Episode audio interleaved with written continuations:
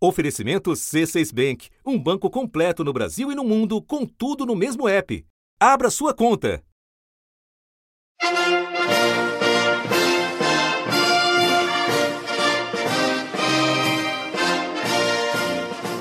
Da redação do G1, eu sou Renata Loprete e o assunto, hoje com Júlia do Ailib, é a reedição do segundo turno na França entre o atual presidente Emmanuel Macron. Je crois en nous en nous tous, quelles que soient nos opinions et nos croyances. C'est cela la France. E a candidata da extrema-direita, Marine Le Pen. Ce qui se jouera ce 24 avril n'est pas seulement un vote de circonstance, mais un choix de société et même de civilisation. Eleito em 2017 como novato na política, o presidente francês enfrentou longos protestos no ano seguinte. Representantes do movimento Coletes Amarelos fazem sua 26ª manifestação contra o governo. Eles marcham em Paris, Nantes, Lyon e também em Montpellier. Os manifestantes tinham gritado contra o aumento do custo de vida. Muitos protestos acabaram com saques, vandalismo e ataques violentos em bairros ricos uma pandemia, um tsunami de casos de Covid. A França registrou mais de 200 mil novos casos de coronavírus no único dia, o que é um recorde aqui para a Europa. Mais de 10 milhões de trabalhadores estão recebendo só uma parte do salário e essa parte é paga pelo Estado. A média móvel na França é de pouco mais de 330 mil novos casos por dia, é um nível alto que não tinha sido atingido até a chegada da variante Omicron em dezembro e a poucos meses da eleição, uma guerra no continente europeu.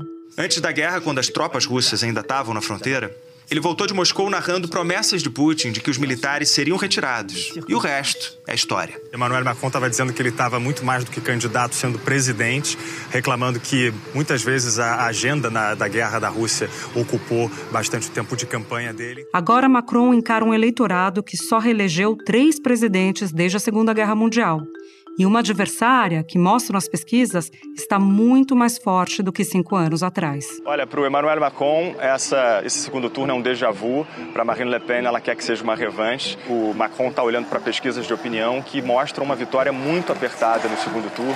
Uma delas fala 55% dos votos para ele, outra 54% e mais uma por 51% dos votos, só que dentro de uma margem de erro, dando uma possibilidade de um empate técnico.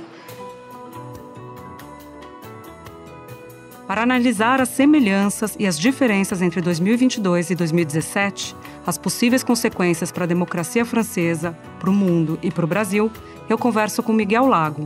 Cientista político, ele leciona na Universidade de Columbia, em Nova York, e na Sciences Po, de Paris. Terça-feira, 12 de abril. Miguel, em 2017 a gente teve um mesmo segundo turno, né? Macron e Le Pen. O que, que mudou de lá para cá e por que, que essa eleição não é a mesma eleição que a gente viveu lá atrás? A grande diferença que existe é a diferença de, do que, que essa, esse segundo turno significou em 2017 e o que, que ele significa em 2022. Em 2017, ele foi um enfrentamento entre uma extrema-direita, encarnada na Le Pen, contra o que seria talvez um extremo centro.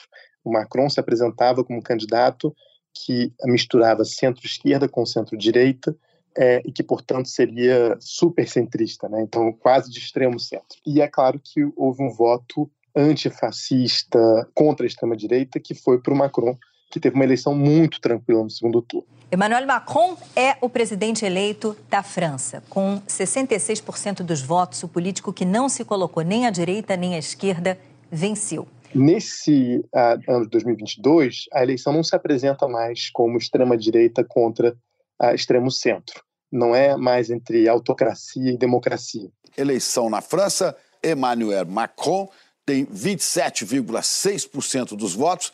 Depois vem a candidata Marine Le Pen, com 23,41%. E pouco atrás, Jean-Luc Mélenchon, que é o candidato da esquerda radical, com quase 22% dos votos. O que a gente vê é muito mais um enfrentamento, e isso a gente provavelmente verá, e é o que a Marine Le Pen tem apostado, a gente vai ver muito mais uma disputa entre ricos e pobres, entre aqueles que estão satisfeitos e se beneficiaram das políticas do Macron contra aqueles que ah, estão insatisfeitos e se sentem prejudicados em relação à política do Macron. Durante o governo dele, foi como se houvesse dois presidentes. Um Macron injetou bilhões para salvar empregos na pandemia. O outro mexeu no Código Trabalhista para facilitar demissões, cortou o imposto sobre a riqueza e recebeu o apelido de presidente dos ricos. Vai ser muito mais uma eleição a, a favor ou contra a política liberal do Macron do que necessariamente uma briga entre a extrema-direita e o, o centro democrático. Que no limite é um pouco que a gente viu, talvez, na eleição de Trump mesmo, mas que ficava evidenciado com o sistema e versus antissistema, não? Sim, exatamente, exatamente. A, a Marine teve uma grande vantagem que ela foi muito normalizada e ela se moderou muito. Marine deixou de falar em pena de morte, da saída da França da União Europeia e promete agora uma reindustrialização ecológica. As propostas estão no programa eleitoral que exibiu orgulhoso a foto dela com Putin. A Marine Le Pen, é importante dizer, é herdeira do maior nome da extrema-direita francesa, o pai dela, o Jean-Marie Le Pen, então ela já, já é um dado que ela é de extrema direita, ela não precisa mostrar que ela é de extrema direita. E ela, de fato, na campanha moderou muito o tom dela, focou muito na questão do custo de vida, é, na questão da, da insatisfação das classes populares com o governo do Macron, que são reais, e ela conseguiu, graças à entrada do Henrique Zemmour, que é um candidato ainda mais à extrema-direita dela, que é explicitamente racista, homofóbico uh, e misógino. Ele defende, por exemplo, a política da imigração zero. Por ele não tem imigração nenhuma. Por ele, inclusive, os refugiados ucranianos que possam vir a chegar na França nesse momento, eles teriam vistos muito específicos de pouco tempo para ter que voltar para casa logo depois. Mas depois disse que só não daria asilo a refugiados árabes. O homem que dizia sonhar com Putin francês acordou em queda livre nas pesquisas. Ela conseguiu, ao lado do Zemmour, ela é muito moderada.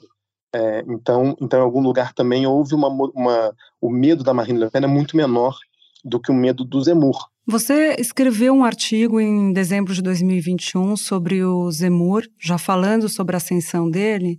Queria que você nos contasse um pouquinho mais é, sobre esse personagem, tendo em vista é, essa, esse movimento que ele causou de jogar Le Pen, de certa maneira, um pouco mais para o centro, né? Impressionante isso. Então, alguém que aparece como muito mais radical acaba tornando uma radical palatável. Exatamente. Ele, então, o, o Zemmour, ele, ele enfim, é um jornalista de grande sucesso, ah, que muito rapidamente se tornou um comentarista político e virou talvez o comentarista político mais importante da França nos últimos dez anos, quando ele passou a assumir uma postura é, é, absolutamente racista, absolutamente misógina. O primeiro livro que ele fez, que fez sucesso, era um livro contra as mulheres na política, para você ter uma ideia. Ele foi condenado por racismo pela justiça na França reiteradas vezes e ele resolveu, é, totalmente um outsider, ser candidato esse ano. Teve intenções de votos espetaculares no início, então tudo parecia que ele iria passar a Le Pen, ele dividiu o eleitorado da Le Pen, que estava com cerca de 30% de intenções de voto, quando ele anunciou a candidatura dele em novembro do ano passado. E em fevereiro desse ano, quando estourou a guerra, ele começou a cair vertiginosamente porque a diferença da Le Pen, tanto a Le Pen quanto o Zemmour são simpáticos ao Putin, mas o Zemmour era ainda mais enfático na simpatia dele ao Putin. Ele dizia que a França precisava de um Putin, que o Putin era o maior líder que existia no mundo, etc, etc, etc. Isso poderia explicar um pouco por que o Zemmour definhou tanto.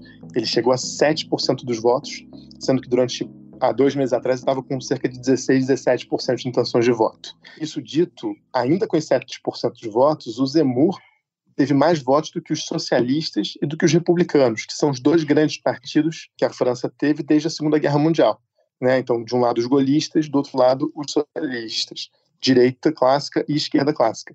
Nossa, impressionante isso. Queria te ouvir sobre os socialistas e os republicanos, mas antes pegar um gancho de algo que você falou. Porque a gente tem um extremo à direita que é Zemmour, depois um pouquinho mais, né, Miguel? Talvez alguns centímetros a mais a Marine Le Pen, mas disfarçando, né? E você tem do outro lado, na esquerda, o Mélenchon, Queria te ouvir sobre ele, porque alguns analistas o consideram também uma extrema esquerda e veem uma convergência entre a pauta apresentada por ele com a pauta da Le Pen, por exemplo, na questão antiglobalista, é, na questão contra os órgãos multilaterais, é, nas questões como previdência, previdenciárias, discussão sobre reforma da previdência. Então, o que, que, que dá para a gente falar sobre isso? O Mélenchon é um candidato, ele vem do Partido Socialista, ele já foi ministro de governos socialistas no passado, nos anos 90. Ele é provavelmente o melhor orador que a França tem. Frontière française sur le Brésil. Et puis ceux du Maroni, et puis ceux de la Martinique, et puis ceux de la Guadeloupe, et puis ceux de la Réunion ele se desgarrou do Partido Socialista uns 15 anos atrás, justamente por ser contrário às políticas, digamos, mais liberais ou social-democratas do Partido Socialista. O que mudou é que ele se tornou uma liderança populista, é, no sentido em que ele não se coloca mais como um candidato da esquerda. E eu considero que a, a grande parte do eleitorado dele não é necessariamente de esquerda. A esquerda votou nos candidatos nanicos, no nos verdes, nos socialistas, nos comunistas. O voto do Mélenchon é um voto profundamente popular. Você tem um pouco de voto de militância de esquerda, mas é um voto popular. E o voto da Marine Le Pen também é um voto popular. É, então, nesse sentido, tem uma parte do eleitorado que é comum, tanto da Marine quanto do Mélenchon. E está em disputa entre os dois. Só que uma vem de extrema direita, o outro vem da esquerda. E eu considero que as propostas de ambos são bem diferentes. A Marine Le Pen é bem antiliberal, o Mélenchon, em termos de políticas econômicas, também é bem antiliberal, mas tem uma grande diferença. Quer dizer, o, o ele, é, ele não é contrário à globalização, ele apenas é crítico da globalização do jeito que ela está sendo feita. A Marine Le Pen é contra a globalização, acha que não tem que ter nada. É, que eu acho que essa é a grande diferença dessa eleição em relação à eleição passada. Em 2017, o Mélenchon era um candidato de esquerda forte, a Marine Le Pen era de extrema direita forte. O Macron era um centro forte. O que a gente está vendo hoje em dia vai ser uma eleição muito mais entre um campo popular e, digamos, um campo representado mais, mais cosmopolita, mais liberal, que está mais satisfeito, que está em melhores condições de vida, que vota no Macron, é, que vota na esquerda progressista, digamos assim.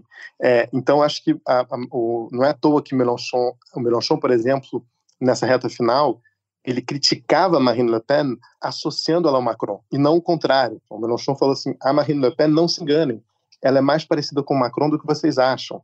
Ela não é uma candidata de fato popular, ela é liberal. Então, é, claramente existe uma franja do eleitorado que é disputado pelos dois. E é por isso que é tão preocupante esse segundo turno, porque grande parte dos eleitores do Mélenchon votarão na Marine Le Pen. É, eu vi que mais mais de 20%, né? A maior parte pretende não comparecer às urnas.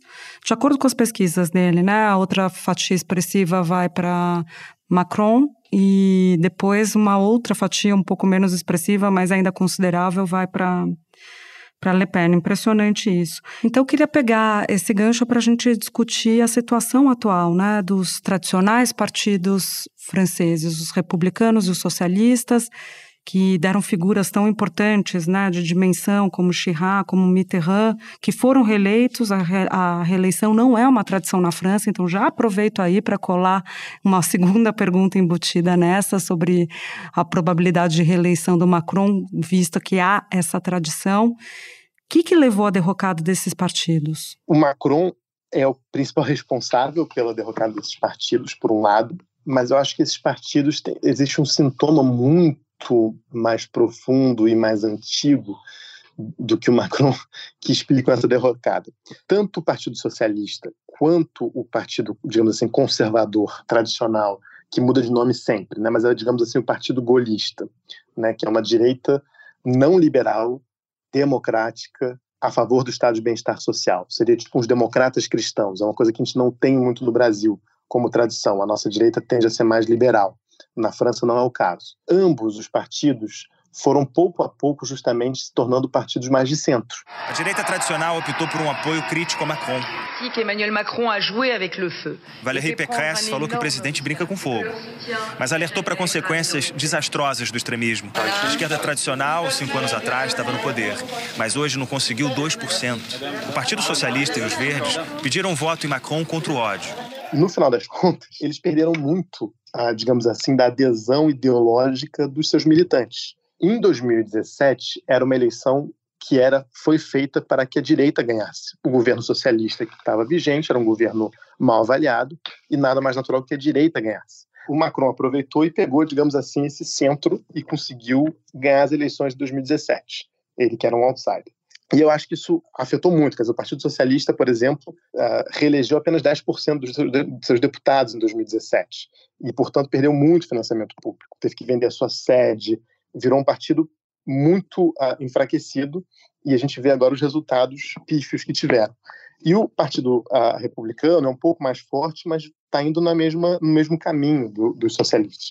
Então, eu acho que a, a, o grande problema são são dois países com crises fortes de identidade que foram exprimidos no centro pelo Macron e foram também exprimidos, digamos assim, na direita e na esquerda pelo Mélenchon, no caso socialista, e pela Marine Le Pen e pelo Zemmour na direita.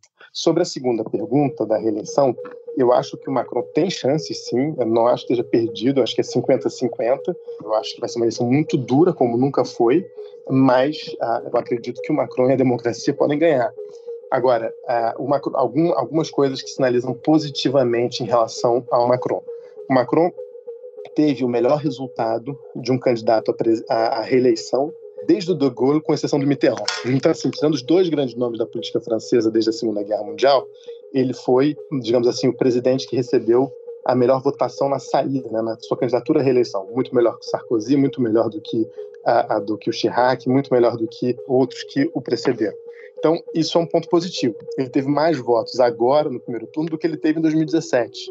Né? Então, existe claramente um eleitorado que está muito satisfeito com, com o Macron. E o Macron atravessou momentos de grandes crises e conseguiu mal ou bem a fazer com que a França a, vivesse um momento a, próspero do ponto de vista econômico, etc. O ex-banqueiro foi o presidente mais novo da França desde Napoleão. Chegou ao poder em 2017 quando tinha 39 anos. Na época prometia reformas, mas teve o seu mandato marcado por crises. Entre suas promessas de campanha estão investir na educação e combater as mudanças climáticas. Então, é, eu acho que o Macron tem, objetivamente, ele tem muitas chances. Para o mundo é muito importante que o Macron ganhe essas eleições, porque a gente tem que lembrar que a França está na presidência do Conselho da União Europeia esse ano, e é justamente um ano em que o Vladimir Putin decidiu invadir a Ucrânia e criar, deflagrar uma guerra na Europa. A França é a maior potência militar da Europa. Então, é absolutamente fundamental que você não tenha uma aliada do Putin presidindo a União Europeia nesse momento específico. Espera um pouquinho que eu já volto para continuar minha conversa com Miguel Lago. Com o C6 Bank, você está no topo da experiência que um banco pode te oferecer. Você tem tudo para sua vida financeira no mesmo app, no Brasil e no mundo todo. A primeira conta global do país e atendimento personalizado, além de uma plataforma de investimentos em real e dólar com produtos exclusivos oferecidos pelo C6 em parceria com o JP Morgan Asset Management. Quer aproveitar hoje o que os outros bancos só vão oferecer amanhã? Conheça C6 Bank. Tá esperando o quê? C6 Bank. Queria aproveitar então para te perguntar sobre o que, que deve ser o conteúdo do discurso mesmo desses dois candidatos nesse segundo turno até o dia 24, né? Quando, quando acontece de fato o segundo turno. Você acha que vai se dar uma discussão Le Pen puxando para a economia, falando de inflação, inflação alta, 5% de inflação, não vou nem comparar com a brasileira, mas tudo bem, vamos em frente.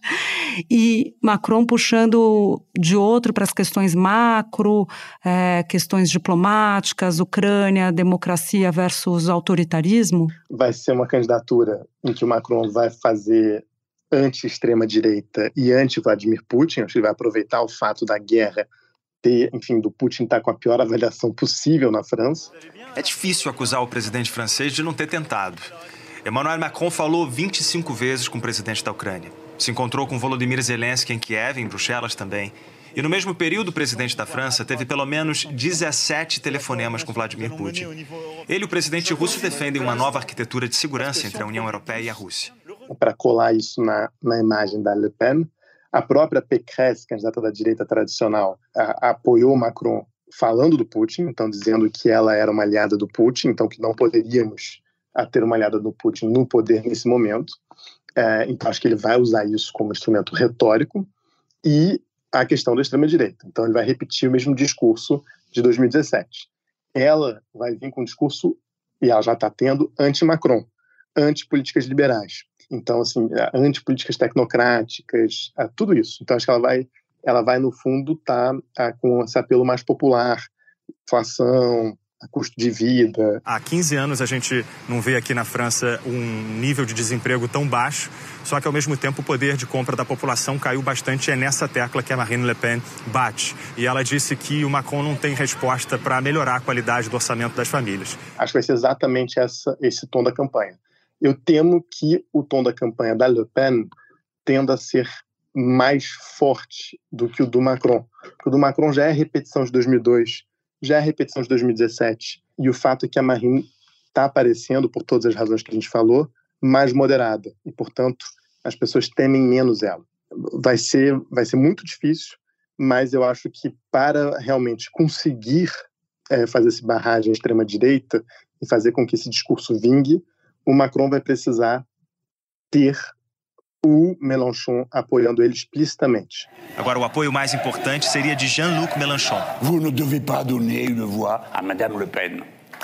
O líder de esquerda mais radical deixou claro, nem um voto para Marine Le Pen. Isso seria absolutamente fundamental que ele conseguisse realmente fazer um pacto nacional, como Chirac conseguiu fazer em 2002, para impedir que a Le Pen ganhe. Miguel, quando o Biden ganhou a eleição em 2020, né? Se pensou muito que o mundo taria, teria já passado por esse fenômeno da extrema-direita. E a gente viu algumas eleições na Europa em que a extrema-direita se fortaleceu, mas não conseguiu é, chegar ao poder. É, lembro aqui Portugal, é, Alemanha, Itália, se eu não me engano. Teve a eleição de Orbán, mas aí há dúvida sobre se a democracia na Hungria está funcionando de fato.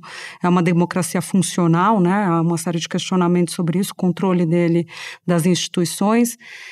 O que, que esse segundo turno nos mostra, então, numa democracia consolidada como a francesa, sobre a possibilidade de vitória da extrema-direita? E o que, que isso pode apontar para a nossa eleição aqui no Brasil? Eu acho que a Le Pen ela é uma ela é uma candidata diferente das outras extremas direitas que a gente tá que a gente vê no mundo ela é uma primeiro porque ela é uma extrema direita mais moderada, de fato. Ela é mais moderada do que um Trump, ela é mais moderada do que uh, certamente do que um Viktor Orbán, mais do que um Salvini na Itália, enfim, muito mais do que o Jair Messias Bolsonaro. Então assim, eu acho que o Zemmour seria, digamos, a, o exemplo ou a personificação uh, dessa extrema direita internacional na França. Acho que ela terá um alinhamento com o Putin, não tenho nenhuma dúvida. Eu acho que o Putin vai se meter nessas eleições, porque é uma eleição que está dividida e um apoio russo pode ser determinante para ter alguns votos. Marine Le Pen disse que a Ucrânia pertence à esfera de influência russa. Ela pôs no programa de governo uma foto com Putin, que tinha articulado um empréstimo de 9 bilhões de euros ao partido dela. Marine Le Pen tinha se recusado a participar de um abaixo-assinado da extrema-direita com críticas a Putin, mas acabou denunciando a invasão como indefensável. Ela disse que o presidente russo não é mais o mesmo. Lourdement condamné d'abord moralement. Mas eu, eu, eu não vejo ela como sendo uma representante desse mesmo movimento de extrema-direita como os outros. Eu acho que ela é diferente nesse sentido. Pode ser só a estratégia dela de moderação, mas ela já condenou várias falas do Bolsonaro no passado sem ter nada ganhar, por exemplo. Euh, je ne vois pas euh, ce qui, euh, en l'occurrence, fait de M. Bolsonaro un, un candidat d'extrême droite, mais encore une fois, il a sûrement tenu des propos qui sont éminemment désagréables, qui sont peut-être O Orbán, quando convida, faz aquelas reuniões da extrema-direita global em Budapeste, ele nunca convida a Marine Le Pen, ele convida a sobrinha da Marine Le Pen, que é bem mais fascista do que ela, o Zemmour, esse tipo de gente. Né? E, claro, os nossos nobres ministros e, e, e membros do Palácio Planalto aqui do Brasil também. Miguel, muito obrigada pela sua presença aqui com a gente, nos explicando tanto sobre a França e até uma próxima vez. Obrigado, Júlia, muito obrigado mesmo. Foi um prazer conversar contigo. Este foi o assunto, podcast diário disponível no G1, no Globoplay ou na sua plataforma de áudio preferida. Vale a pena seguir o podcast na Amazon ou no Spotify, assinar no Apple Podcasts, se inscrever no Google Podcasts ou no Castbox e favoritar na Deezer. Assim você recebe uma notificação sempre que tiver um novo episódio. Eu sou a Júlia do Alibe e fico por aqui. Até o próximo assunto.